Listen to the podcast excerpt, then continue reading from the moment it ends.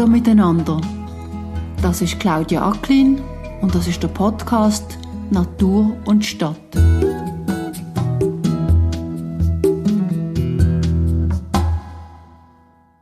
Das hat es ja immer mal gegeben, dass es so Wetterkapriolen gegeben hat. Und da kommt es extrem darauf an, was die Pflanzen für ein Radar haben. Ob die Pflanzen über ein Temperaturradar sozusagen fühlen, wie warm ist jetzt mein Boden schon, kann ich jetzt schon spritzen oder nicht, die sind vielleicht dann mal zu früh, wenn es einfach jetzt so warme Tage hat und nachher kommt es wieder schneien. Aber das sind auch meistens Arten, die ganz viel Zucker oder Salz eingelagert haben, also so natürliche Frostschutzmittel, die die einfach überdauern, auch wenn sie jetzt schon recht weit draussen sind. Bäume haben ein anderes System. Die nehmen wie wahr, wie lang habe ich Sonnenlicht? Also wie lang ist meine Tageslänge vom Licht? Die sind nicht so stark gefördert, dass sie zu früh kommen. Weil wie lange das Sonne da ist, hat ja nichts mit der Temperatur zu tun. Darum sind die sind meistens eigentlich richtig Zeitpunkt her, wenn sie ausschiessen. Und bei den anderen, ja, könnte es schon mal treffen. Also ich habe einfach das Gefühl, meine Rosen haben schon wahnsinnig früh von Blättchen machen und sind sie jetzt natürlich so schon langsam ein bisschen am Öffnen. Das könnte schon manchmal in die Hose gehen. Ja, bei der Rose, ich weiß jetzt nicht im Detail, bei der Rose könnte ich mir vorstellen, dass, es dort, dass die nicht ein Frostschutzmittel haben und dass die, wenn die jetzt wirklich mal ein Jahr viel zu früh austreibt und es nachher noch richtig kalt wird, äh, dass sie dann äh, Blätter verlieren, weil ein Frost heißt Pflanzenzellen, das Wasser in der Pflanze, das wird, das dehnt sich aus und sprengt die eigentlich und dann ist das Material kaputt. Mm, ob die ganze Pflanze wird absterben, bin ich nicht sicher, weil vielleicht treibt sie einfach später nochmal aus, wenn es nicht bis in den Stamm hineingefroren ist. Ich bin sehr wahrscheinlich nicht die Einzige, die manchmal alarmiert aus dem Fenster in den Garten raus schaut, wenn die Krokus schon Ende Januar ihre Köpfe aus dem Boden strecken und meine Rosen ungewöhnlich frühe erste Blätter machen. Sonja Hashold, wo wir gerade gehört haben, hat mich ein bisschen beruhigen In deren Episode hören wir aber noch mehr dazu, wie die Pflanzen mit der Situation umgehen, dass sich Temperaturen und das Klima schnell verändern. Und es gibt ja noch mehr Gründe, warum immer mehr Lebensräume für die Natur verschwinden. Sonja Hashold ist Biologin und hat sich auf Botanik spezialisiert. Wir haben uns in Zürich auf dem Hönkerberg hinter der ETH getroffen. An der hat Sonja ihre Ausbildung gemacht und sie unterrichtet dort jetzt noch Botanik. Aber sie hat auch zusammen mit einer Kollegin ein Unternehmen gegründet. Sie organisiert Botanik-Exkursionen und gibt dort ihr Wissen weiter an alle, die gerne mehr wissen Wir haben im Gespräch gemerkt, dass wir beide auf andere Art und Weise etwas Ähnliches machen. Sie mit ihren Exkursionen und ich mit meinem Podcast. Uns interessiert beide, wie man eine gute Beziehung zur Natur aufbaut und wie man auch andere dafür begeistern kann. Wir haben uns an diesem schönen Märzmorgen ein bisschen von Standort zu Standort bewegt. Angefangen haben wir vor einem kleinen Biotop, das Sonja Hassold hier gerade einmal beschreibt. Also wir stehen hier vor einer kleinen Ecke auf dem Hönkerberg, wo es ein kleines Bächli hat, wo sich so in verschiedenen Armen da durch den Standort durchwindet. Und dazwischen, auf diesen kleinen Inseln, haben wir ganz viele verschiedene Weidearten. Es sind wahrscheinlich etwa fünf verschiedene Weidebäume, die wir da drauf haben die kann man jetzt noch, ist noch schwierig zu sagen, was es ist in diesem Zustand. Aber was einfacher ist, mal unten am Boden zu schauen, äh, was es dort für Arten hat. Weil Pflanzen, die kommen ja immer nur dort vor, wo es ihnen am besten taugt. Und jetzt da haben wir viel Wasser. Es ist das Thema Wasser da an diesem Standort. Es müssen also Arten sein, die mit dem Thema Wasser umgehen können. Und die, die wahrscheinlich jetzt da am meisten Wasser abbekommen, sind die, die da mitten in diesen kleinen Rinnen von diesem Bächli drin stehen. Und wahrscheinlich sind es äh, Schwertlilien, was für eine weiß ich jetzt auch nicht. Aber die Blätter, die da so schön ineinander reingeflochten sind, das sind Schwertlilienblätter. Und der ganze Saum aber vom, von diesem Bächli, der ist gesäumt vom Scharbockskraut, so Ranunculus ficaria, die, die das kennen. Und der ist, ist eine Art mit so ovalen, oder nierenförmigen Blättern, wo bald am Blühen ist. Wir sehen da schon die ersten Knöpfchen, die gelben Blüten, die dann aufgehen. Wenn wir jetzt an einem warmen Standort wären, wäre es schon offen. Wir sind doch ein bisschen im Schatten, darum sind sie noch zu. Eine Art, die so ein bisschen im Wald, auf feuchten Standort vorkommt. Zusammen gibt es aber noch zwei andere Arten sicher, die da vorkommen. Es hat ähm, der Moorgeisbart, Philippendula ulmaria, wo da drin hineinkommt, wo so unpaarig gefiederte Blätter haben. Das sind da die, wo so rötlich mit diesen vielen ähm, Nerven auf den Blättchen. Und die haben zwischen den einzelnen Teilblättern haben sie noch so kleine Fiederchen, nennt man die. Oh, schön. Die wird nachher mannshoch, also die würde uns überwachsen, wenn wir jetzt später im Jahr da wieder vorbeikommen. Und dann sehe ich da auf der anderen Seite noch eine Pflanze, Nelkenwurz, der Bach-Nelkenwurz. Das sind da die Blätter äh, am Rand, wo so ein grosses Endteilblatt hat und nachher auch so kleine Fiederle, wo nachher die Blüten rosarot sind und nickend sind. Finden wir immer entlang von der Bach.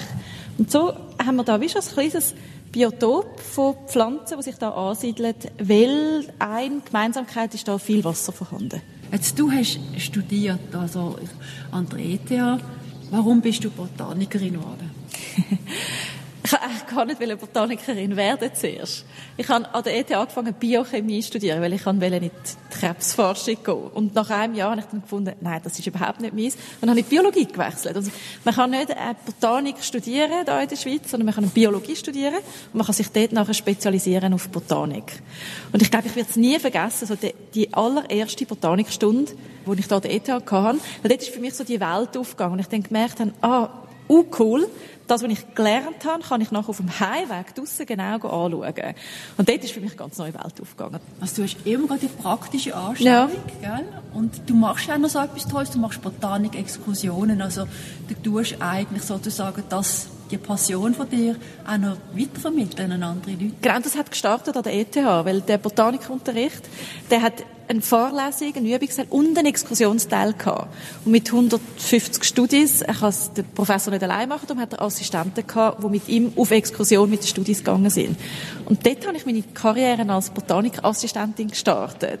Und ich meine Geschäftspartnerin kennengelernt, wo wir dann 15 haben wir unser eigenes Unternehmen gegründet. Also das, was wir jetzt als Passion weiter vermitteln. Das ist genau das, was wir gelernt haben, dass wir Botanik an Leute weitervermitteln, die ein Interesse daran haben. Und so in der Saison ganz viel unterwegs sind.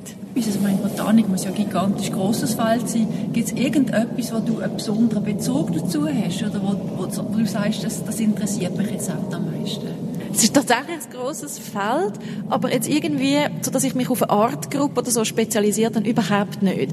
Ich glaube, was man könnte sagen, ist so unsere Spezialität oder vielleicht auch meine Spezialität ist, dass wir uns auf die Schweiz spezialisiert haben und dort aber breit bleiben und nicht dann ins letzte Detail hineingehen, sondern einfach die Freude haben am das Wissen auch weitergehen. Und die Schweiz, das ist ja noch spannend, das hat einen südlichen Teil und einen mhm. nördlichen Teil und dann hat es eben, wie gesagt, viel Wasser und dann hat es noch viele Wälder. Es hat sehr, sehr unterschiedliche Formen von Lebensräumen in der Schweiz, nehme ich an. Oh ja, also wir sind ja äh, von der Größe vom Land her sind wir ja nicht so ein großes Land, wenn wir jetzt einfach in Europa mal schauen, aber von der Artenvielfalt her sind wir extrem gut, weil wir eben ganz viele verschiedene Lebensräume haben. Wenn man sich überlegt, wie die Schweiz aufgebaut ist, und wir haben so die Jurakette, den Mittellandteil, den Voralpen, die Alpen und nachher, was du auch schon angesprochen hast, der südliche Teil, so im Wallis oder Graubünden oder im Tessin, da gehen wir vielleicht auch gerne in die Ferien, weil es eben mehr Sonne hat, es ist ein trockener, da haben wir ganz andere Pflanzen als zum Beispiel Voralpen. Wenn wir dort so irgendwie in der Rigi unterwegs sind, dort ist sehr viel feuchter, dort haben wir vielleicht auch mehr Moor und so finden wir in ganz unterschiedlichen Teilen der Schweiz verschiedene Lebensräume, wenn wir jetzt mal gross denken, aber auch an einem Standort, wie wir jetzt heute stehen, haben wir auf einer ganz kleinen Skala verschiedene Lebensräume. Und das macht es spannend, egal wo man unterwegs ist. Wir haben uns ja darauf geeinigt, dass wir auch ein bisschen darüber reden, was passiert im Moment. Gerade die Pflanzenwelt ist in Wandel gekommen. Hat das jetzt auf den letzten Punkt, den du gerade erwähnt hast, einen Einfluss? Also wenn es jetzt heißer wird, auf der, auf nördlichen Seite der Alpen, und noch heißer wird, südliche Seite, verändert das Lebensraum? Was passiert dort eigentlich? Also es verändert sicher durch die klimatischen Bedingungen, also wenn wir jetzt eben sehr viel Wasser haben oder sehr wenig.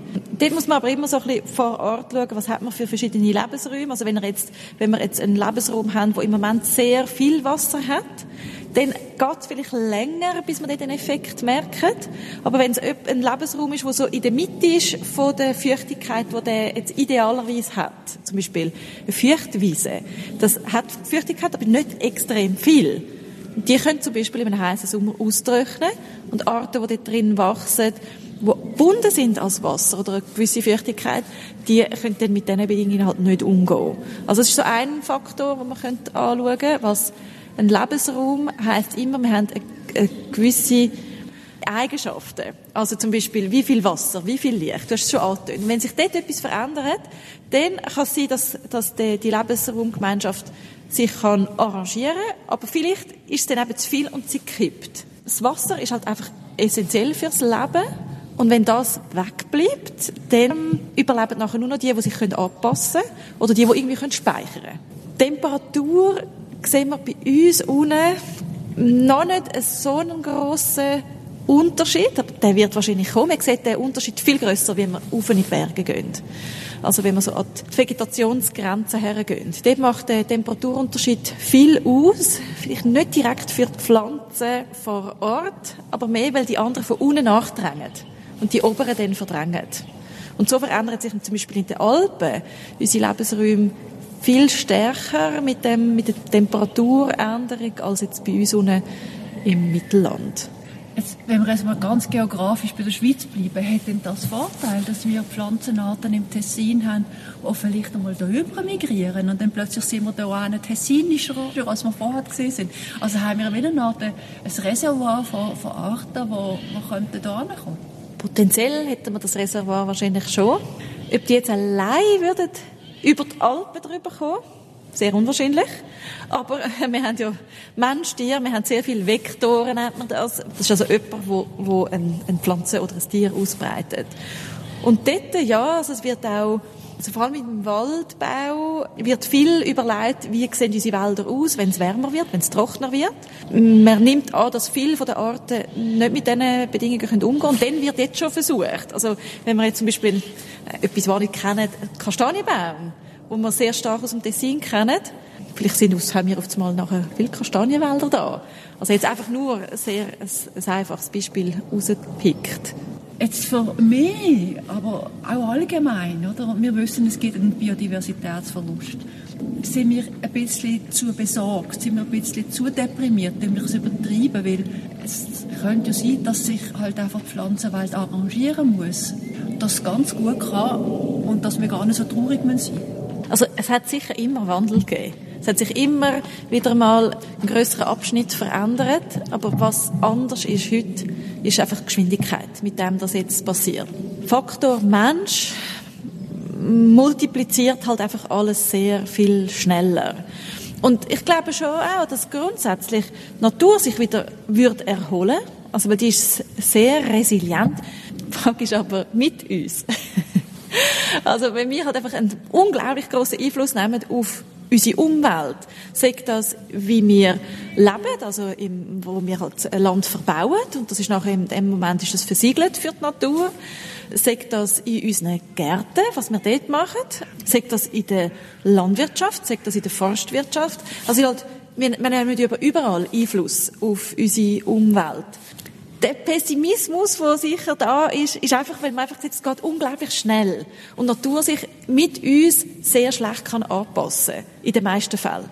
Aber es gibt natürlich auch die anderen, die eigentlich wie von uns profitieren, indem wir immer wieder irgendetwas Neues auftun oder umändern oder so, wo dann wieder davon profitieren können. Aber es gibt halt auch die anderen, die eigentlich überhaupt nicht stören, also die sehr störungsanfällig sind und durch das dann verschwinden.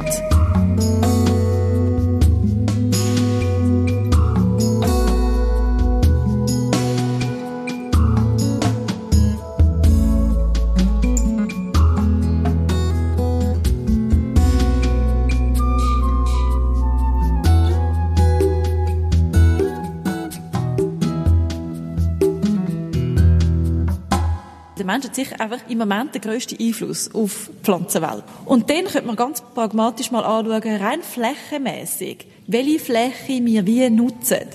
Und man kann von dem sehr einfach auch ableiten, wo wir halt im Moment einfach sehr viel Einfluss nehmen. Weil wir wollen ja alle, wir ernähren uns alle. Also hat dort sicher einen grossen Einfluss, aber ich glaube nicht, dass es der einzige ist. Bei der, wenn man jetzt einfach die Fläche von der Landwirtschaft anschaut, das ist einfach eine grosse Fläche. Das heißt aber, es hat sehr viel Potenzial dort drinnen. Es ist einfach die intensive Bewirtschaftung der Flächen, die halt auch dort zu, zu einer Reduktion von der Biodiversität führt. Wo man aber einfach auch muss sehen, es stehen dort natürlich zwei Interessen völlig einander gegenüber. Also einerseits die Produktion und die effiziente Produktion, dort wird man nicht noch Ackerbegleitflora dabei haben, weil es nachher Saatgut verunreinigt wird, weil Schädlinge auf unsere Kulturpflanzen so vielleicht einfacher reinkommen.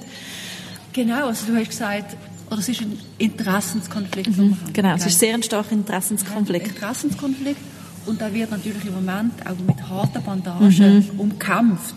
Wie nimmst du das wahr, jetzt aus, aus einer botanischen Sicht heraus betrachtet? Sind das völlig verhärtete Fronten oder gibt es da irgendeinen Spielraum, wo wir uns vielleicht einmal treffen könnten? Es sind leider im Moment sehr verhärtete Fronten und ich finde, es haben wie beide Seiten ihres Recht zum da sein. Also es gibt nicht, oh, das sind die Bösen und das sind die Guten. Ich glaube, das gibt es nicht, weil es schlussendlich wir irgendeinen Weg finden, zum Miteinander zu gehen.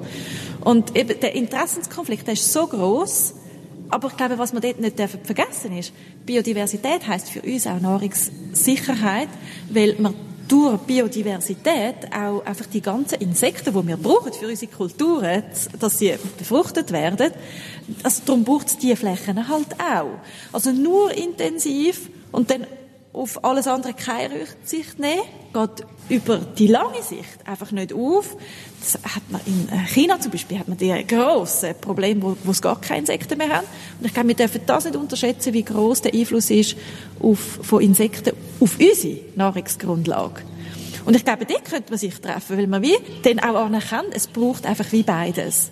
Ich glaube, ein Hauptfaktor, wo die Fronten auch so verhärtet, ist halt einfach der Druck zum müssen produktiv sein und der Druck zum müssen die schönsten Äpfel, Gemüse, was auch immer im Laden zu haben, wo nicht noch irgendwie ein Eckli dürfen abhaben. Wir sind als Konsumenten wahrscheinlich auch sehr stark in so eine Richtung hineingewachsen. Dort sehe ich zu diesem Konfliktfeld, äh, glaube ich, wenn wir würden anerkennen, dass es wie beides braucht, dann würde man vielleicht auch andere Lösungen finden. Wenn wir nicht Biodiversität haben, also wenn wir nicht viele verschiedene Pflanzen haben, dann wird uns früher oder später die Natur ganz allgemein eigentlich nicht mehr das können geben, was wir brauchen. Also mhm. die Landwirtschaft wird uns nicht mehr können geben, was wir brauchen, weil wir zum Beispiel eben die Bestäuber nicht mehr haben. Mhm. Und du sagst ja nicht zu Recht, es gibt auf der einen Seite das Interesse der Landwirte, möglichst viel können zu verkaufen, abzusetzen, also zu produzieren und abzusetzen. Auf der anderen Seite gibt es aber auch, in Anführungszeichen, den schwarzen Peter wie den Konsumenten, die dann immer nur den schönsten Äpfel haben, ohne Fleckchen. Das heisst, die nicht bereit sind, irgendwie Abstrich zu machen. Mhm. Ästhetik oder mhm. an, vielleicht letztlich an ein Idealbild von einem Äpfel, oder? Was eigentlich in der Natur gar nicht so wird geben. Also wir sind halt sehr stark dorthin gezogen worden, sozusagen. Aber ich will vielleicht noch den Bogen spannen zu, ich meine, ich bin mit der Landwirtschaft gestartet, aber ich finde, Landwirtschaft ist nicht nur der schwarze Peter. Ich habe das halt so rausgegriffen, weil es wirklich einfach eine grosse Fläche in der Schweiz auch ist, vor allem wenn man das Mittelland anschaut. Aber was man nicht unterschätzen ist, was jeder Einzelne für uns kann machen. Weil bei der Landwirtschaft haben wir manchmal immer so das Gefühl, ja, da kann ich sowieso nichts machen. Das stimmt nicht. Also alle, die irgendwie einen Garten haben, einen Balkon haben, wo es begrünt ist, können zur Biodiversität beitragen im wirklich im kleinsten Rahmen, wenn man dort darauf schaut, dass es einheimische Arten sind, dass man vielleicht mal etwas stehen lässt über den Winter, weil es wichtig ist für die Insekten zum Überwintern, dass man ein bisschen wegkommt vom bützelten Schweizer in diesen Gärtchen rein. Das wird unglaublich viel helfen. Weil dann wäre es vielleicht ja auch möglich, dass man sagt, nein, wir haben die Landwirtschaft ist eine ganz intensive Sache, aber wir haben ja rundum die vielen Gärten, die als Biodiversitäts-Hotspot dienen könnten. Ich glaube, das darf man auch nicht unterschätzen, wie viel Macht wir selber auch hätten. Das ist so ein schöner Satz gegen den Pessimismus und auch vor allem gegen die Idee, dass eben die Landwirte oder sonst Politik, die macht ja eh, was sie will. Oder? Das ist dann wie keine Ausrede, oder so, mhm. wenn ich dich höre. Weil fast jeder hat ein Fenstersims mhm. und fast jeder hat einen Balkon. Mhm. Und darf ich noch ein Beispiel anfügen? Ich habe vor ein paar Jahren für die Stadt Zürich eine Biotoptypenkartierung mitmachen. Das heisst, es wird so alle zehn Jahre, glaube ich, durchgeführt, wo man wirklich alle Räume auf der Stadt aufnimmt. Jetzt nicht auf Artniveau, sondern eben einfach auf so einem Biotop, also wie wir jetzt hier mit dem Bächli vor uns haben. Und dann laufen wir wirklich durch die ganze Stadt durch, nimmt alle Flächen auf und das Spannende für mich war, dass ich vorher das Gefühl hatte, Zürich ist eigentlich noch grün. Und bei diesem Aufnehmen dann aber müssen realisieren, ja, grün stimmt schon, aber grün ist nicht gleich biodivers. Und das ist mir dort so wichtig, weil die meisten haben einfach das Gefühl, wenn es irgendwo grüne Fläche hat, das ist ja schon Natur. Das ist ja schon wichtig, das ist schon wertvoll. Das kann sein, aber meistens sind es halt einfach auch dort, sind so so grüne Hüllen. Wenn es einfach so eine Monokultur Rasen ist, ist das zwar grün, aber es hat mit Biodiversität eigentlich nicht viel zu tun. Und das ist mir dort so bewusst worden, wie viel Privatgarten eben auch dazu beitragen Ich frage mich dann auch natürlich, ich mache ja einen Podcast, du machst auch Botanik-Exkursionen. Wir probieren sehr wahrscheinlich beide auf eine andere Art Leute sensibilisieren. Mhm. Lenkt denn das? Funktioniert das, wenn du jetzt mit den Leuten unterwegs bist, zum Beispiel in einem Wald oder auf einer Wiese? Mhm. Was passiert mit diesen Leuten, wenn du ihnen erzählst, was sie da sehen? Mhm. Das ist ganz ein spannender Prozess, der dort passiert. Es kommt immer darauf an, wie viel, wie gross das Vorwissen so, schon ist. Aber was so in den letzten Jahren, wo wir haben dürfen mit Exkursionen unterwegs sein, was, was wir haben dürfen miterleben, ist, dass die Leute so viel mehr sehen, wenn sie etwas kennen. Und dass man eigentlich die gleiche Strecke Tag ein, Tag ausgelaufen ist und eigentlich nichts entdeckt hat. Und nach einem Kurs, wo wir irgendwie eine spezielle Familie oder so angeschaut haben oder Arten, wo eigentlich jetzt im Moment überall am Blühen sind und die Leute dann im nächsten Kurs wieder sagen, die ist ja überall. Da finde ich so, ja, aber du hast sie jetzt kennengelernt, jetzt ist es wie auf deinem Radar. Und darum siehst du jetzt überall. Sie ist vorher auch schon immer überall gewesen. Und ich glaube, so die Aufmerksamkeit, so die Wahrnehmung ändert, wenn man miteinander so unterwegs ist. Und gleichzeitig beruhigt es aber auch unglaublich, wenn man so miteinander vielleicht einmal ein ganz kleines Detail anschaut. Also man kann nicht schnell das machen. Das eine ist wie das Öffnen, was ist da eigentlich alles um und, und gleichzeitig aber auch wie eine Beruhigung, wenn man miteinander unterwegs ist. Das ist so ein ganz spannendes Feld, das sich auch mit auftut mit also den Leuten. Du sagst, es ist eigentlich ein Anti-Stressmittel, Ja, genau. Du musst schauen und dann musst du noch schnell Blätter zählen ja. und dann äh, vielleicht noch nachschauen mhm. in deiner App, was es ist. Ich glaube auch, das hat garantiert eine, sehr eine entschleunigende mhm. Wirkung. Was bei mir passiert jetzt, wenn ich so einen Haufen mehr weiß über die Natur in der Stadt, ist, dass ich manchmal das Gefühl habe, ich treffe jetzt alte Freunde wieder.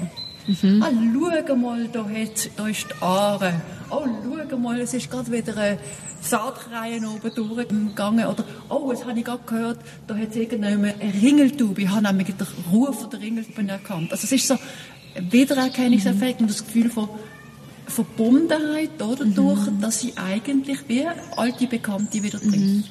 Und ich glaube, das ist ein erster ganz wichtiger Schritt, dass man etwas, etwas auch nur Wert gibt, wenn man es kennt. Oder der, der Schutz, wenn man das als Begriff nehmen zu deiner Frage, oder nützt das etwas, unser Podcast und Exkursionen?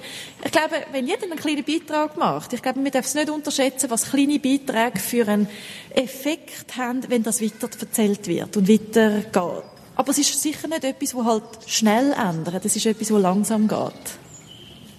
Aber ein, ein schöner Effekt und du hast etwas entdeckt.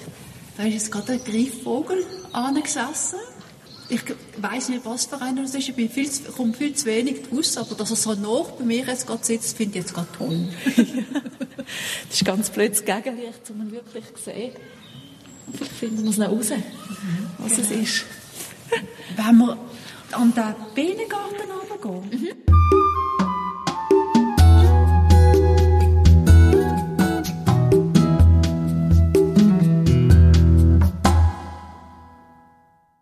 Also da auf, zu dem kleinen Wildbienenparadies haben wir jetzt auf, auf dem warmen Tee haben wir jetzt gerade ein Bärli von den gehörnten Murbienen aus mir Carnuta gesehen, wo da sich gerade am Paaren sind.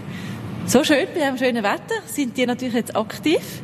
Und da auf die, dieser Fläche, wo wir jetzt her schauen, das ist eine Fläche, wo man da an der ETH das gefördert hat ein Standort, wo sonst eben nicht mehr ganz so häufig ist. Es ist eher ein trockener Standort, wenn man da drin es hat viel Stein, große, kleine Sandhäufen ähm, hat es drin. Es hat immer wieder mal offene Stellen. Und jetzt da, wo wir gerade stehen, ist viel so Thymian, da die kleinen Pflanzen am Boden. Also alles Pflanzen, die an trockenen Standort wachsen. Wenn wir später im Jahr jetzt da wären, hat es unglaubliche Vielfalt an Blüten wo halt über das ganze Jahr etwas blüht. Und im Moment ist der Huflattich da hinten am blühen, die gelben Rädchen. Und später im Jahr kommen dann da ganz viele andere Arten, wo halt extrem profitieren. Jetzt da, vor allem sind es Bienen. Jetzt da war das Hummeli am Rumfliegen. Es ist ein warmer Ort mit vielen Möglichkeiten zum Nistplatz zu finden einerseits, aber ein Nahrungsangebot zu finden. Und so ist es da etwas Einzigartiges auf dem Campus jetzt. Wie so ein kleiner Biodiversitäts-Hotspot. So. Aber das ist so ein super Beispiel dafür. Das ist zwar sehr gekonnt und fachmännisch, fach, fachfrauisch eingerichtet, aber da ist wenig Fläche mhm. und da kann sehr wahrscheinlich ziemlich viel gemacht werden für die Wildbienen. Ja. Und es gibt mittlerweile auch viel Information, die man sich kann holen kann, wie man so etwas anlegt. Und etwas, was ich von meinen Wildbienenspezialisten gelernt habe, ist, es hat Totholz meistens drin und Sand, weil das zwei Sachen sind, die es sonst in der Natur bei uns nicht so viel mehr gibt, einfach so. Aber das sind zwei Strukturelemente jetzt da in diesem Garten, die ganz wichtig sind für einen Teil von diesen Insekten oder eben auch Wildbienen.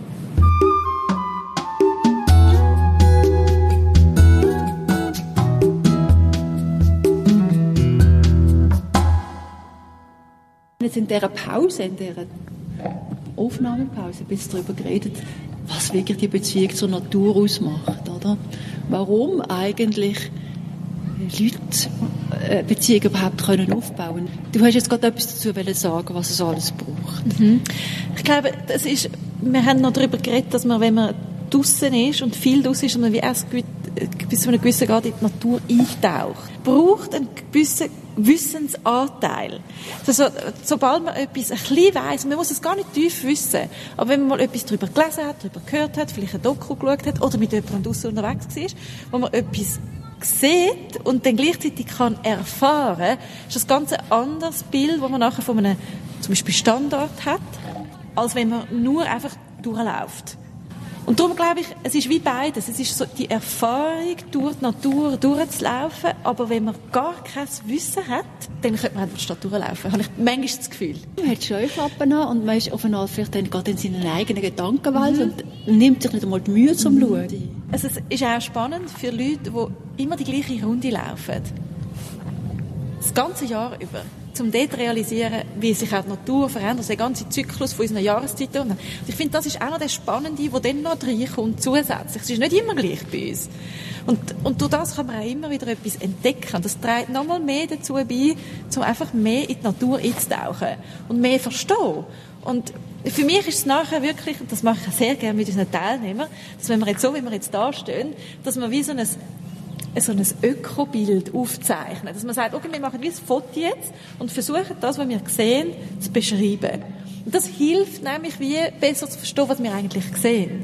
Dass man jetzt da ein, vor uns direkt einen feuchten Bereich hat mit verschiedenen Gras. Wir haben eine offene Wasserfläche, wo es übergeht in eine Wiese. Und wir sehen, ah, es geht, hat verschiedene Wiesen. Es geht nachher zum Waldrand geht es ein bisschen auf und hin haben wir nachher einen Wald von der Struktur her sieht man jetzt von weitem, dass es sehr viel Eichen drin hat, weil die so knorrig mit diesen Ästen, das ist ein ganz typisches Bild. Und da kann man schon sagen, ah, wir sind da vielleicht so in einem Eichenwald, so einem stark ausprägten Eichenwald. Das ist einfach unglaublich, wenn man nicht nur einfach sieht, oh, es ist grün, sondern wenn man auf das Mal Zusammenhänge sieht. Das hat eine Duelle, darum bleibt das Wasser da unten. Das wird trockener gegen den Waldrand rauf. Und du hast es gerade vorher das beschrieben. Jetzt fliegt gerade der Wildvogel wieder an uns vorbei, ganz nah. Das habe ich schon lange nicht mehr so gesehen. Schön. Danke vielmals. Wir stehen da jetzt vor so einer Wasserfläche und du hast gerade sofort gesehen, dass es da leicht drin hat. Und das ist eigentlich etwas, wenn man eben schaut, dann sieht man das und sonst sieht man es nicht. Revierkämpfe. Genau. Es ist Kreie ganz ein bisschen auf der Bussard hast du gleich gesagt? ja, so was er jetzt vorher geflogen ist. Nicht gerade los, aber hat ihn versucht anzugreifen. Aber so ganz allein hat sie eigentlich keine Chance, oder? Es ist jetzt da wieder auf sichere Distanz gegangen und schaut mal, was er da macht. Wir wissen, die Natur ist unter Druck. Es gibt gewisse Arten, die verschwinden. Es gibt einen ganzen Haufen Sorge, die man könnte haben. Ich höre dich als jemand, der ein bisschen optimistisch ist und der sagt, trotz diesen Sorgen haben wir alle Handlungsspielräume und können etwas machen. Aber bist denn du auch ab und zu traurig über Sachen, die passieren? Traurigkeit mischt sich halt dort einfach ein, wenn ich sehe, wie viele Lebensräume verloren gehen durch einfach auch Überbauungen. Wo einfach irgendwie, irgendwie schöne Biotop, wie so Feuchtbiotop, wo nicht mehr so viel haben, die ganzen Moor, wo jetzt ja mittlerweile unter Schutz stehen, aber wo man halt einfach sehr kleine Lebensräume noch sind. Also ich finde es schon auch tragisch, vor allem wenn ich an einen Ort durchkomme und wie der Prozess sehe, wie sich das verändert, bin ich schon ein bisschen mit Wehmut an diesen Ort. Aber grundsätzlich glaube ich einfach, es, es, es ändert sich immer, es ist alles so ein bisschen im Wandel die Frage ist einfach, wie schnell geht der Wandel? Und ich bin grundsätzlich ein sehr positiv eingestellter Mensch. Darum glaube ich auch, dass einfach, wenn wir wirklich unseren Handlungsspielraum würden ausnutzen, dass, dort, dass es definitiv noch Hoffnung gibt. Das Problem ist offenbar wirklich die Geschwindigkeit, mit der wir im Moment reagieren oder eben nicht reagieren. Mhm. Mhm. Und hat also ganz einen einfachen Grund. Pflanzen können sich nicht von dem Ort wegbewegen, wenn es ihnen da nicht mehr passt. Das Tier kann eher mal, aber auch dort, also gerade die ganz Kleinen, die kommen nicht weiter weg. Und das ist halt einfach ein Hauptgrund, dass wenn irgendwo ein Lebensraum jetzt da wie so eine feuchte Wiese, wenn jetzt die zugeht, sind die Pflanzen, die jetzt da sind, die haben da nachher kein Daheim mehr. Also wer wird von diesem Standort, gibt es nachher nur noch Fettwiese oder vielleicht jetzt noch hin ein bisschen trockenere Wiese. Aber die hätten nachher da keine Chance, weil sie einfach keinen Lebensraum mehr haben.